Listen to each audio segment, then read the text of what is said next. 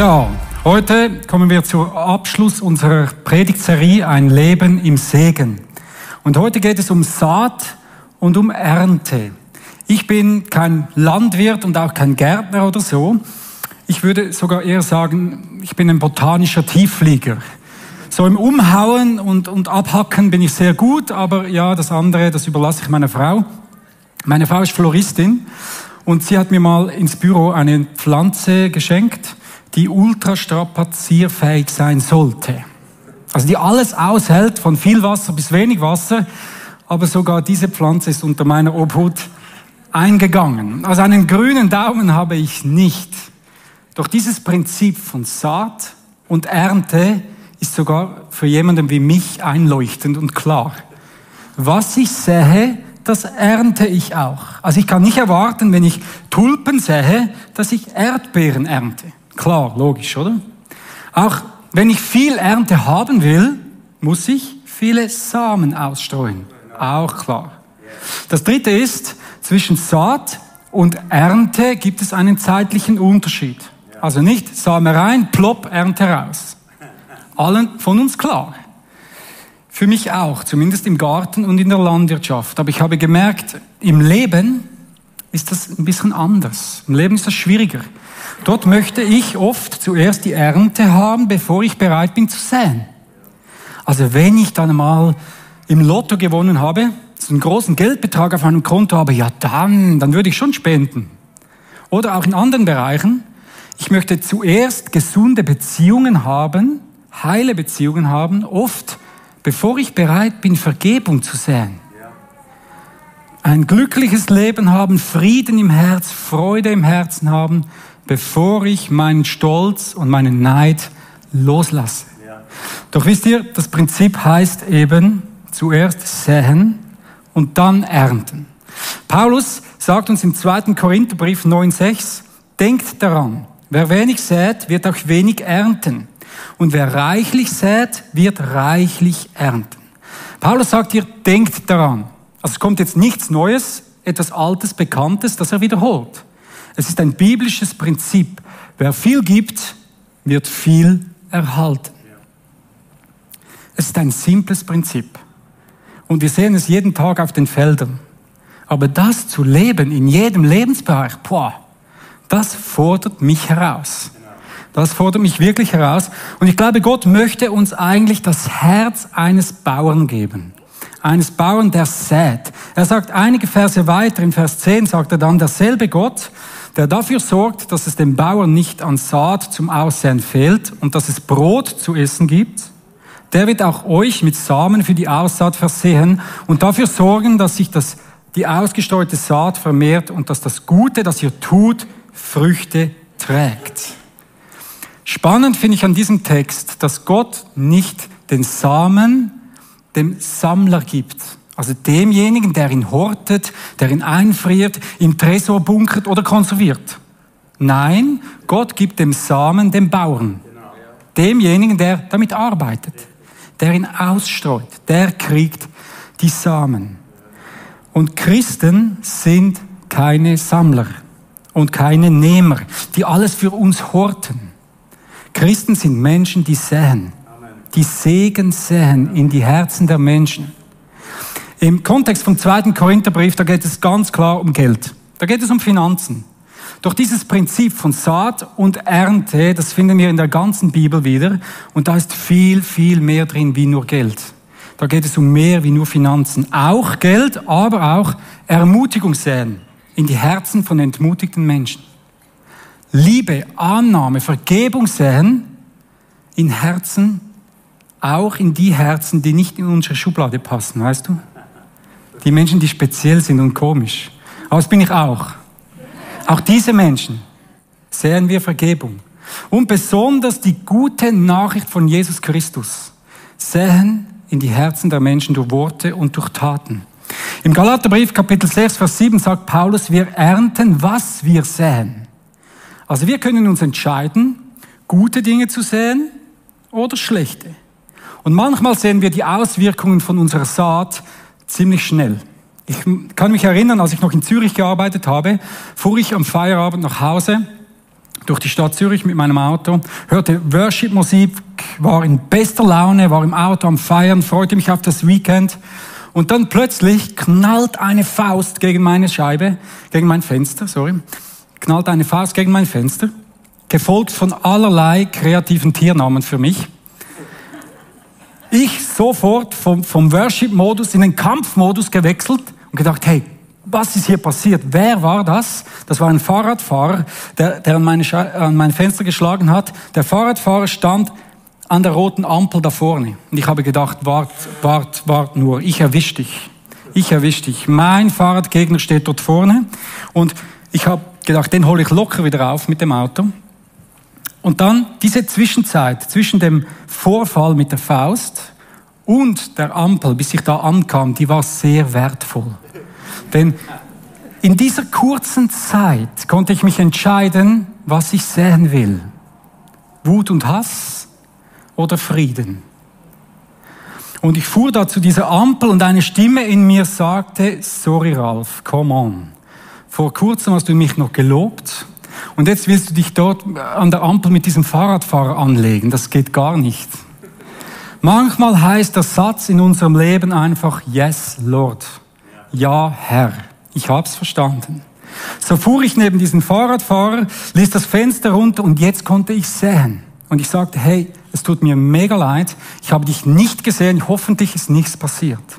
Sein Gesichtsausdruck veränderte sich sofort von, von Wut und Hass in ein freundliches Lächeln.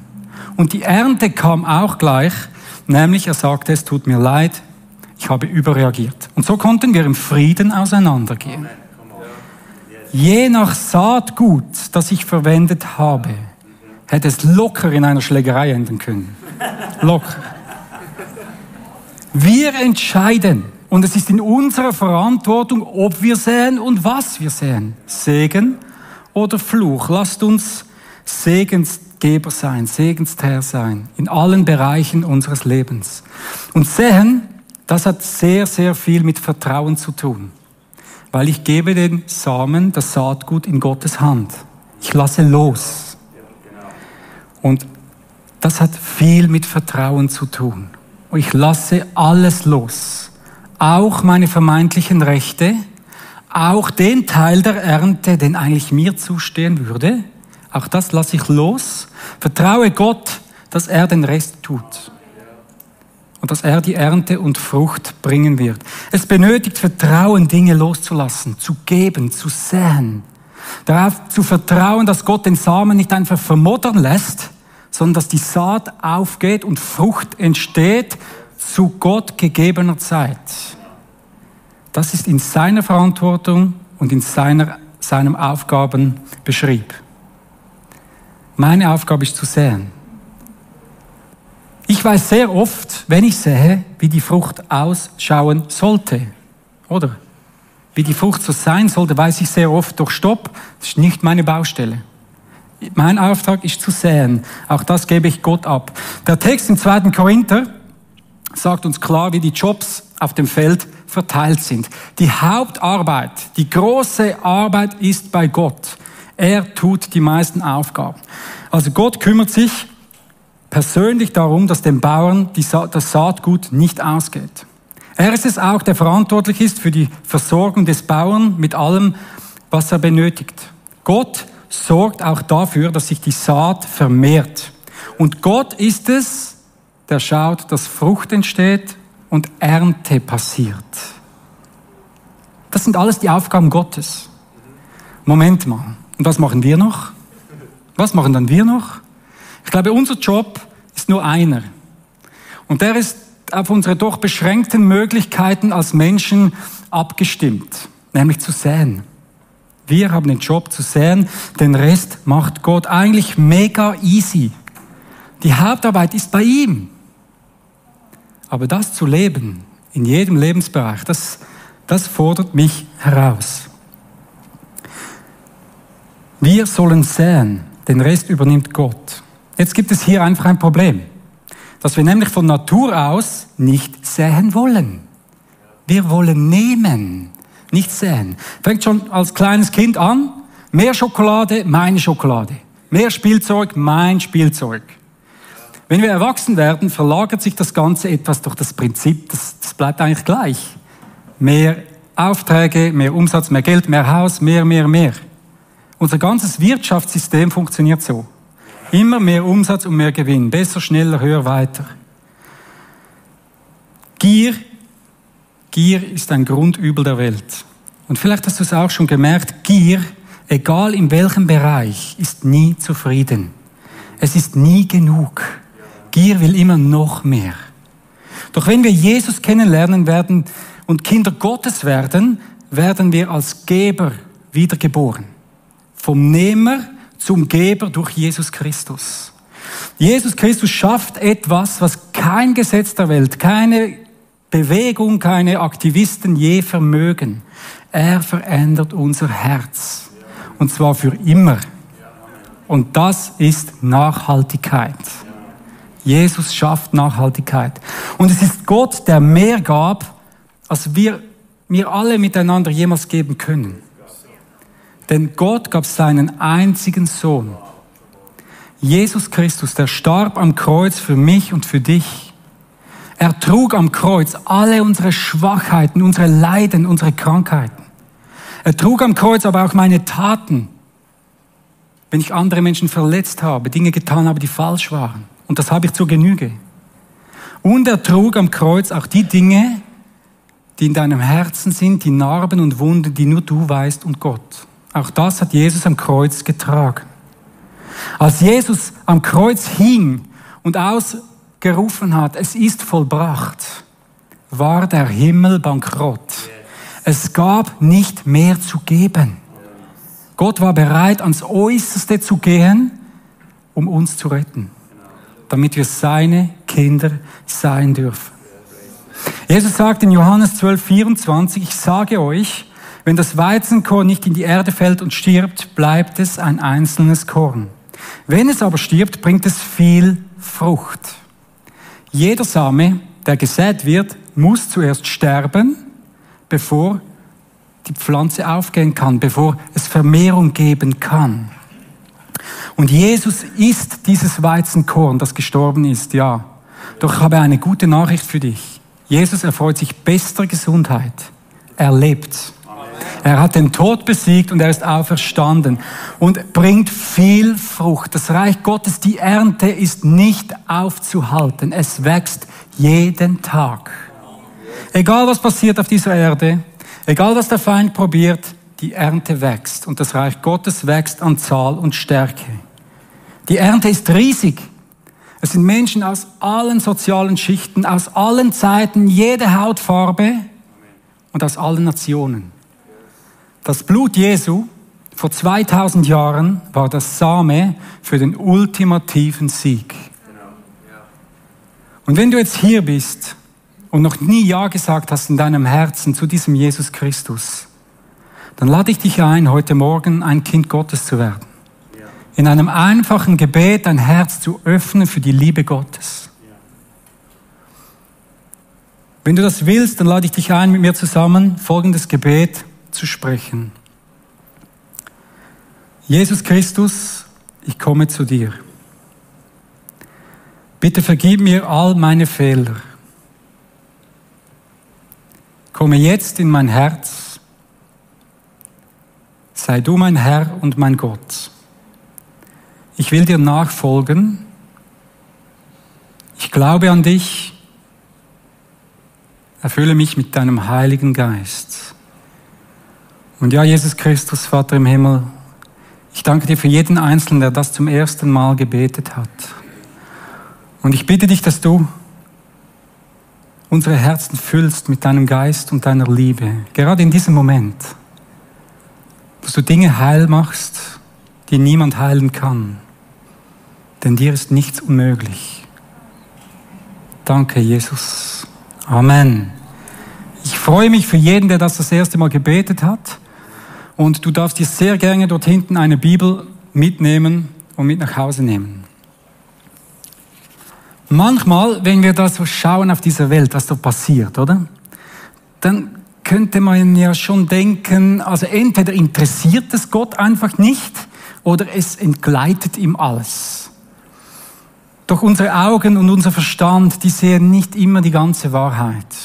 Gott hat alles im Griff. Yes. Gestern, heute und in alle Ewigkeiten. Als dieses Weizenkorn Jesus starb am Kreuz, dachten alle Jünger, jetzt ist es vorbei. Unser Herr tot, gekreuzigt, gestorben. Die Dunkelheit hat gesiegt. Die Jünger waren hoffnungslos, ratlos. Wie soll es weitergehen? Es ist aus und vorbei.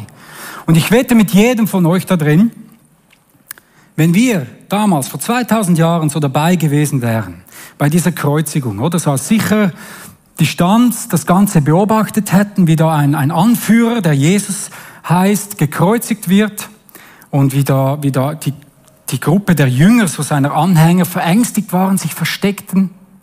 Und ich dich dann gefragt hätte, was denkst du? In 2000 Jahren, wer hat mehr Einfluss in dieser Welt? Die römische Supermacht diese militärische Supermacht Rom, das große Volk der Juden oder dieser kleine verängstigte Haufen da, die Jünger Jesu? Ich wette mit jedem Einzelnen, werden alle, auch ich, auf die Römer getippt. Doch 2000 Jahre später heißt unser Hundefutter Cäsar. Und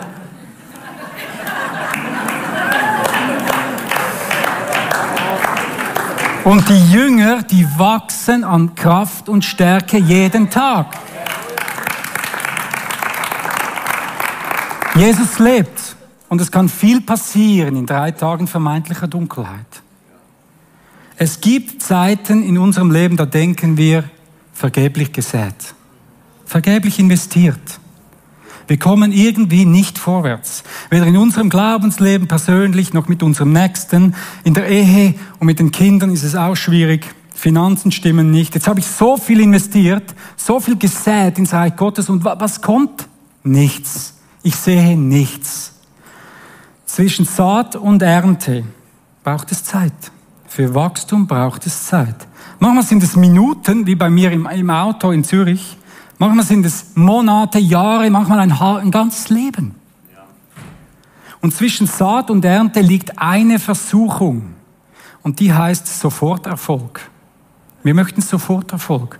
Und so beschleunigen wir, murksen rum aus eigener Kraft, wollen selber was bewirken aus menschlicher Kraft. Niemand, kein Bauer auf der Welt käme auf die Idee, auf sein Feld zu gehen und am Weizen rumzuzerren, dass der wächst der Weizen geht kaputt so. Nein, Gott schenkt den Wachstum und die Ernte. Unser Teil vom Job ist es, zu säen und zu vertrauen. Die drei Tage, die Jesus im Grab war, waren für die Jünger wirklich die dunkelsten, schlimmsten Stunden ihres Lebens. Hoffnungslosigkeit. Sie haben alles auf Jesus gesetzt und jetzt schien alles verloren. Alles verloren. Wie soll es weitergehen? Und ich möchte dir Mut machen, genau in solchen Zeiten, wo du denkst, vergeblich gesät, weiterzumachen. Amen. Dran zu bleiben, deinen Fokus auf Jesus zu richten, dich nicht abbringen zu lassen von links und rechts, von den Wellen, die dich bedrohen, sondern einfach weiter zu säen. Und Entscheidungen, die wir im Licht, in Zeiten des Lichts getroffen haben, nicht in der Dunkelheit zu hinterfragen. Berufungen, die über deinem Leben stehen, in Anspruch zu nehmen, auch wenn herausfordernde Zeiten sind. Dran zu bleiben. Gott hält sein Wort. Und einfach unseren Teil vom Job zu tun, zu sehen. Gott tut den Rest. Und er tut es immer. Und er tut es immer gut. Es ist in seiner Verantwortung. Ein Freund von mir, der ist Rapsbauer. Und er hat mir erzählt, der Raps ist eine spannende Pflanze, weil der Raps, der wird jetzt im Spätsommer angesät. Das sind Rapsamen. Der wird im Spätsommer angesät und Rapsamen sind extrem klein. Also 1000 Körner wiegen 5 bis 6 Gramm. Die Saatmenge für 10.000 Quadratmeter ist zweieinhalb Kilogramm. Das hier sind zweieinhalb Kilogramm. Das reicht für 10.000 Quadratmeter Feld. Und im Herbst dann also er wird im Spätsommer angesät und im Herbst bilden sich dann ja acht bis zehn Blätter an der Pflanze. Nicht, nicht riesige Blätter, aber man sieht, es ist irgendwas gewachsen. Dann kommt der Winter. Im Winter ist es so, dass die, die Blätter oben abfrieren, abfallen und das Ganze sieht wirklich aus, als wäre alles gestorben. An der Oberfläche sieht es aus, als wäre alles kaputt, wäre nichts passiert, als wäre das Feld zerstört. Doch bereits Anfangsjahr treibt die Pflanze sehr schnell aus, so Ende Februar und stark aus und schon bald gibt es diese schönen großen gelben Rapsfelder. Wie ist das möglich? Das Beeindruckende hat sich eben im Verborgenen abgespielt. Die Rapspflanze hat nämlich im vermeintlichen Zeit des Stillstandes ein riesiges Wurzelwerk gebildet. Und jetzt kann die Pflanze aus dem Vollen schöpfen, ohne dass ein Mensch irgendwas gesehen hat an der Oberfläche, ohne dass ein Mensch irgendwas dazu getan hat, ist die Pflanze unglaublich stark geworden. Oben an der Oberfläche hat alles ausgesehen, als wäre alles tot. Doch unten ist eine Rapswurzel gewachsen, die wirklich ein Wunderwerk ist. Die reicht nämlich 1,80 Meter in den Boden. Oben hat alles ausgeschaut, als wäre es tot. Ich bin 1,70, das wäre so 1,80.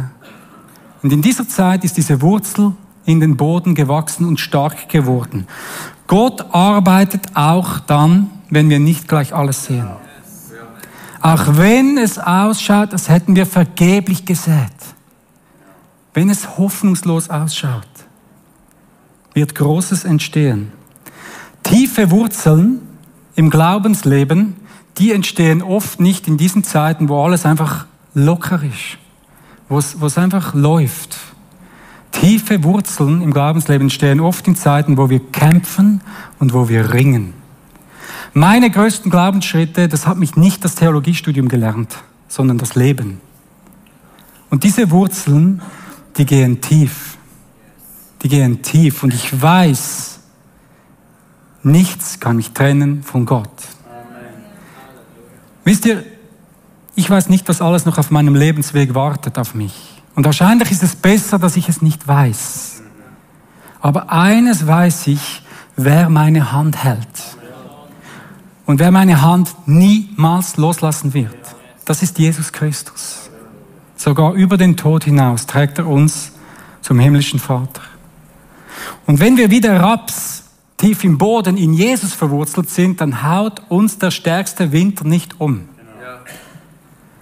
Nach dem Wachstum im Frühjahr stellt sich dann beim Raps schnell die Blüte ein. Das ist das, was Sie sehen auf dem Bild. Sieht wunderschön aus. Ich liebe diese Felder. Aber das ist nicht das Ziel der ganzen Übung. Dann bilden sich Schoten mit den Samen. Der Raps reift ab von diesem schönen Gelb zu einem trostlosen braun-grau. Sieht nicht mehr so schön aus. Es kommt nicht auf die Verpackung an. Egal, wie schön das etwas nach außen ausschaut, wie es glitzert und blinkt, wenn nicht Jesus in der Mitte ist, ist es für nichts.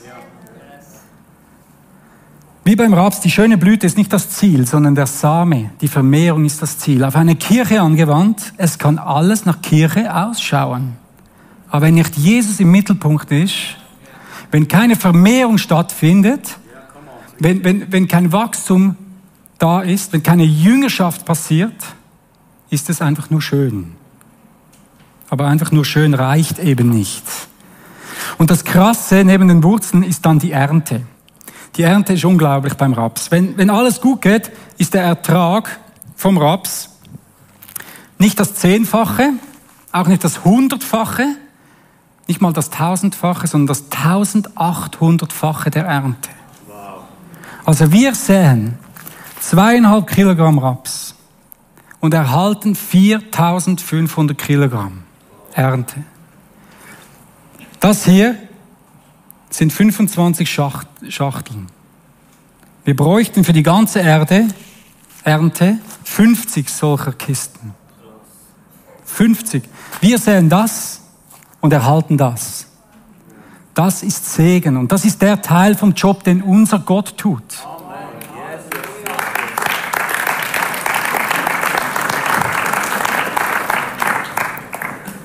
Ein Leben voller Segen und lasst uns säen. Lasst uns säen, in die Herzen der Menschen säen. Liebe, Ermutigung, Annahme, Vergebung. Lasst uns Jesus säen in die Menschen. Die gute Nachricht von ihm. Die Ernte kommt. Er tut seinen Job immer. Mein Nachbar, der hat 29 Jahre in mein Leben gesät. Liebe und Gebet. Immer wieder, jahrelang, hat er meinen Namen vor den Thron Gottes gebracht. Und viele Jahre lang hat es so ausgesehen, als wären seine Gebete für nichts, vergeblich. Kämen seine Gebete höchstens bis zur Zimmerdecke und nicht weiter. Würde Gott nicht hören. Er hat mein Leben gesehen. Oft ging er in den Gottesdienst und ich kam vom Partymachen nach Hause. Er, hat, er wohnte gleich neben mir. Und ich bin ihm so dankbar, dass er nicht gesagt hat, Ralf ist ein hoffnungsloser Fall. Ich sehe nur ein paar verkümmerte Blätter. Da wird nie was. Das lohnt sich doch nicht. Bin so froh, hat er einfach weiter gebetet und ist dran geblieben. 29 Jahre lang. Ich möchte dir zusprechen, es gibt keine hoffnungslosen Fälle. Das gibt es bei Gott nicht. Und es gibt keine hoffnungslosen Situationen. Gibt es auch nicht. Wenn wir säen, tut er den Rest. Und manchmal kostet es uns alles, unsere Samen zu geben, diese Samen loszulassen, Gott zu überlassen. Es kostet uns das letzte Hemd. Wie der Bauer das Samenkorn loslassen muss, dass Neues entstehen kann, ist es an uns, immer wieder Dinge loszulassen. Und ja, das ist schwierig. Und ja, das ist mit Schmerz verbunden. Auch Träume loszulassen. Wünsche, die wir gehabt haben über unser Leben oder über unsere Liebsten. Auch das Gott abzugeben. Gott voll zu vertrauen in jedem Bereich unseres Lebens. Und gerade wir Männer müssen auch unsere Logik immer wieder abgeben unsere Erfahrungen. Gott ist weder an unsere Logik noch an unsere Erfahrung noch an physikalische Gesetze gebunden. Ihm ist alles möglich. Don Piper sagt, bevor es einen Neuanfang geben kann, muss man das Ende des Alten akzeptieren. Aber solange wir Dinge noch festklammern und nicht loslassen wollen, wird nichts Neues geschehen. Egal wie das heißt, was wir hier festklammern, lass los. Überlass es Gott. Er wird es tun. Als wir 2015 mit drei kleinen Kindern, uns, mein Ältester kam gerade in die Schule, von Zürich nach Beatenberg gezogen sind, das war menschlich, logisch, erfahrungsgemäß einfach eine dumme Entscheidung. Wirklich. Das war, das war nicht intelligent. Denn wir hatten in Zürich ein gemachtes Nest. Wir, wir hatten ein Haus mit Einliegerwohnung, das nach zehn Jahren Umbau gerade fertig geworden ist.